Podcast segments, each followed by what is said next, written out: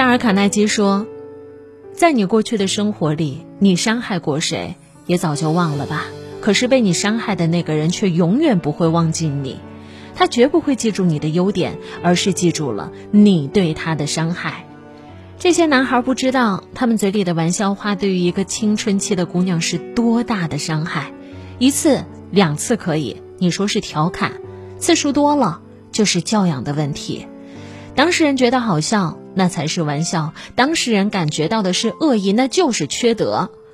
一个有教养的人，从来不会乱开过火的玩笑。你赞同我的观点吗？我想欢迎电波前的您和我互动互动，咱们一块儿来聊一聊，您眼中的教养是什么？你觉得教养的行为有哪些？您都可以和安琪一起来聊一聊。怎么样参与到节目的互动？很简单，您可以关注一下东莞电台的微信公众号，在里面找到 FM 幺零零点八，点击进来，找到我的节目《越夜越想读》，留言参与到和我互动就可以了。陪伴意味着有人愿意把最美好的东西给你，那就是时间。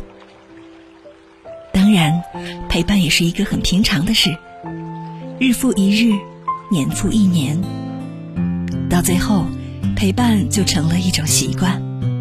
约定好的相逢，陪伴便是最长情的告白。每周一至周五晚九点，锁定 FM 幺零零点八，越夜越想读。温暖而有力的爱着你。